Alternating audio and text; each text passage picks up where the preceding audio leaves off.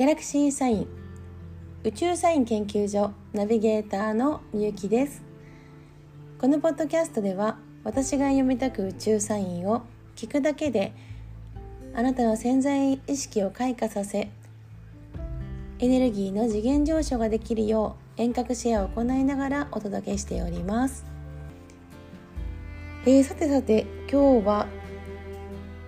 エピソード38ということで11月15日、えー、午後14時7分にさそり座23度で新月になりました。さそり座新月の、えー、宇宙サインを読んでいこうと思います。はい、えー、ちょうど今ですね私が住む関東では、えー、結構あの紅葉シーズンまた皆さんのところも一緒かなと思うんですけども紅葉シーズンで結構あのまあ GoTo もあるからでしょうかあの観光地が近い、まあ、私の住む町ではですねえー、いつも以上に人が多いなという風なあな感覚がしています。で、えー、11月15日当日もですねあの私も、えー、夫とあとうちの最近家族になりましたちっちゃい猫ちゃんとそしていつも一緒にソウルトレーニングをしているあの VIP メンバーの皆さんと埼玉県秩父にあります三峯神社にですね参拝してまいりました、えー、今回ですねあのー、日曜日が新月だなというのはもちろん分かってたんですけど15日っていうのは日付とねあの曜日がちょっといつもあのー一致しないのでその一致した時にですねあれこれはちょっと絶対参拝したいと思いましてまあいつも私はあの氏神様にあたる、えー地元のね氷川神社にあのこの15日っていうのは1日に行けない時に月並祭に出てるんですけど月並祭からの水峰神社ということで二社参りをねしようとあの急に思い立ちましてそれでまああのお声掛けをさせていただいて前の行ってきたということなんですね。で今回このさそり座の新月っていうのは、まあ、私の、え、やってるサロンですごく大事にしている、まあ、魔法の世界の、えー1年のスタートのその後すぐ後の、えー、新月ということで毎年このさそり座の新月っていうのはちょっとある特別なねワークをやってるんです。で今まだこのワークあの受付しているんですけども今回は本当にこの2020年っていうもう誰にも今までなかったんじゃないかなっていうような1年ですよね。ただでしたって終わってはいないので、はい、でもあのもうすでに、えー、魔法の年の考え方では新年明けていまして、えー、ちょうどねこの新年明けてから2週間が経ってるよっていうちょうどそのあの新月にあたるんです。で、えー今回あ三峯神社と二社参りしようって思いついた時にですねなんかもう特別な時間になるだろうっていう確信があったんですよ。でこの方とこの方とか一緒に行くだろうなっていう方がまあズバリ当たりましてであのまあ行ってちょっとあることがねあのバババッと連続して起こったんですけどあの今回の今日お届けするねあの宇宙サインと本当にぴったり同じことが起こってるなっていうふうに感じますですからあの皆さんにもですねこの同じエネルギーを、えー、お届けできるように今日のあのレコーディングをしていこうと思っています。はい、であの今回のこのあのさそり座23度での新月なんですけどもまあ言ってみるとねあの大きなシフトチェンジにあたるでまあすごくこうエネルギーが強いんですよね。で、まあ、サソリ座っていうその星座のまあ特徴でもあるんですけどすごくこう深掘りするあの性質を持っています。なので、まあ、中途半端とか、まあ、普通レベルではないんですよね。よりよくより深くっていうのがまあキーになります。でより深くよりよく成長して、まあ、もう本当に別のものに変身するぐらいそういうね力をあのここから持てる時になりますね。まあ、目指すあの流れがそっちの方になるよっていうことです。なぜかってさそり座ってねあのまあそういう変容の、えー、星座でそしてすごくあの表にはわからない奥の奥のところがあの脱皮する感じなんですよ。サソリ自体がね脱皮しながら大きくなっていくっていうあの星座であの物々でねその生き物でそしてそれが星座にも生きていると。でそこにねすごくあるところにこうブスッと深立ちするよう感じなんです。はい、自分自身の芯をしっかり持ってぶれない生き方こうし今まではこういうふうにしてきたけどここからどういうふうにしていきたいのかっていうのをしっかり目指すっていうのが大事になります。はい、でそこにねあの打算的な考えとかみんながやってるからとかはねもうちょっと切り替えた方がいいですね。もう本当に自分の中でもこれはもう譲れないってぐらいしっかりあの深くあの指してくるって感じなんです。でどっちかというとねあのもう健在意識というよりかはこの潜在している意識のその潜在意識超意識の深いところに入っていくのであの感じるその感じきるみたいなそういうこう自分のこの心のすごく奥のところすごく真のところに入っていく感じになります。はい、もう今回ねものすごく感じたのが、えー、第1チャクラから第4チャクラまでのこのエネルギーの巡り方がねすごく面白かったです。はい。あのまあ、自分の体の中にいたことなんですけど。であのこういう時はですね本当に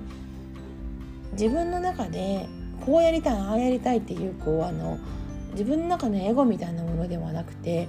もうその関わる人たちを心底を喜ばしたいとか笑顔にさせたいみたいなそういうこう気持ちが大事なんですよね。で例えばそのこのさそり座のこういう時期にあの例えばちょっとネガティブな情報だったり、まあ、人の悪口を言ったりみたいなねそういうのは本当にうんなんかもうちょっときつい、えー、流れになってくるのでまあ、できる限りそのちょっと意地悪な人とかは離れた方がいいかなっていう感じがしますね。はいまあ、流れ的な大きなものとしては、えー、こんな感じで今日これをね配置を見ながらお話をしていこうと思います。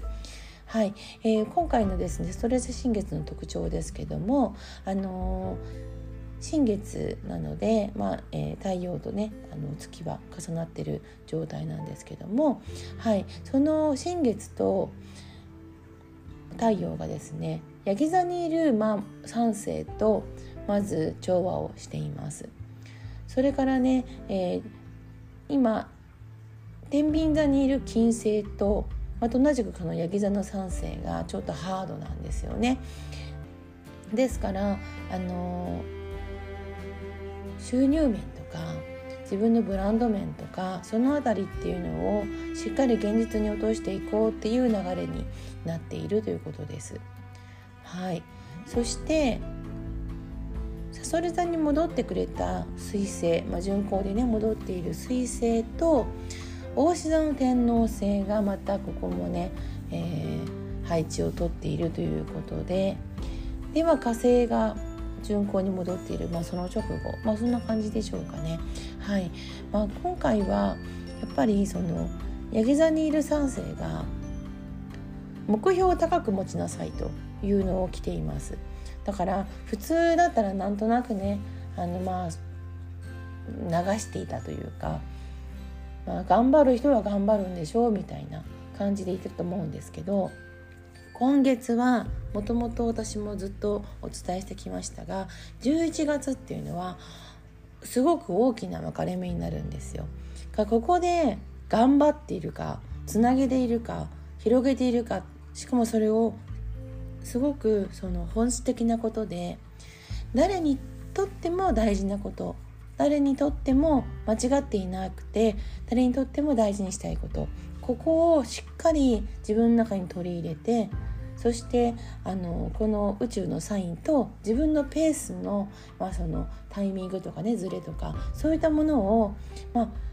あ、合わせてもう無理にでも合わせてぴったりここで標準を合わせてペースを整えておくっていうのが、まあ、そのキーになるっていう感じですね。ですから本的なつながりっていうのができるできてくるっていう流れになる時です。はい、まああの本当に面白いことで私もね実はあのコロナコロナのちょうどなんかざわざわ世の中し始めた頃でしょうかねちょっとあることを始めたんですよ。でこのあることを始めたんですけどあの始めたところからもう全部そのリアルでこうお話を聞く場とかがなくなってですねまあ Zoom になりました。で、まあ、私も自分のあのセッションとかもね Zoom でやろうかなとこうあオンラインでやろうかなとこう準備していたところだったので、まあ、これって自分にそのまあ課してるね課題でもあるからこういうのが来たんだなみたいな感じだったんですよ。でまああのいろいろと、まあ、あのいろんな事情があって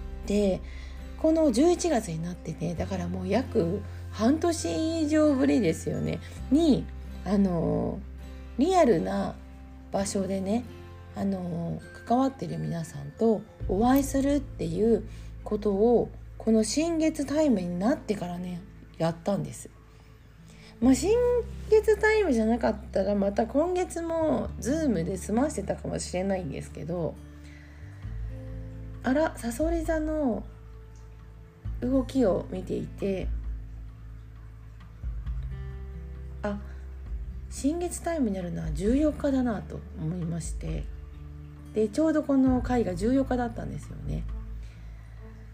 すごくあのちょっと忙しすぎて寝不足な状態のまま果たして起きれるのかっていうのが心配な状態でその土曜日迎えたんですけどまあ間に合う時間にとりあえずあの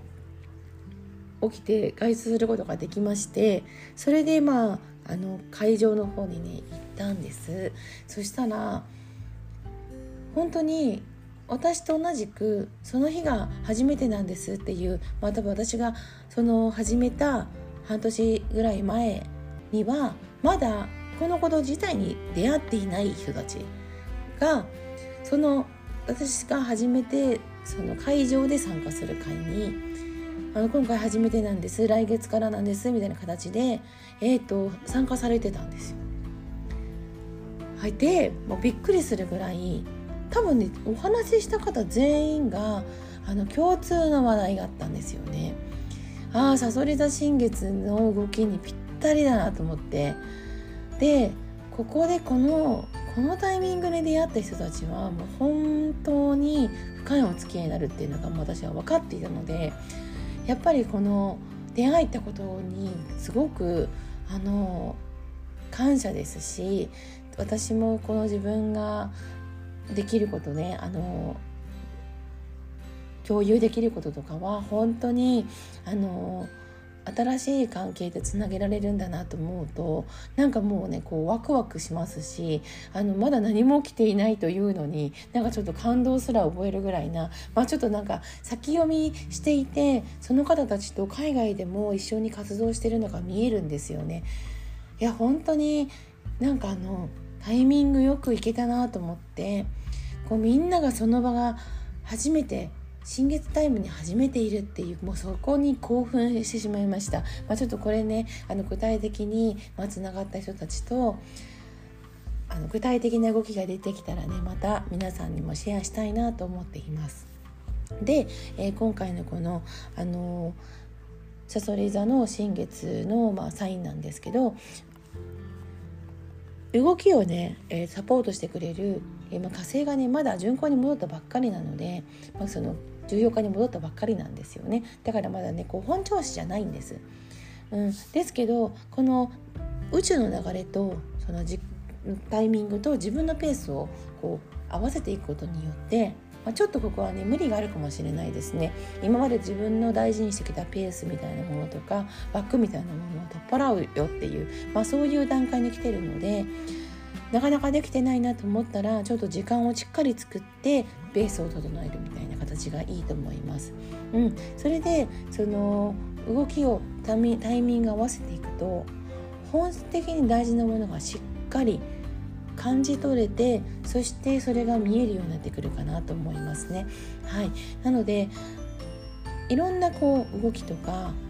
いろんな変化みたいなものを受け入れて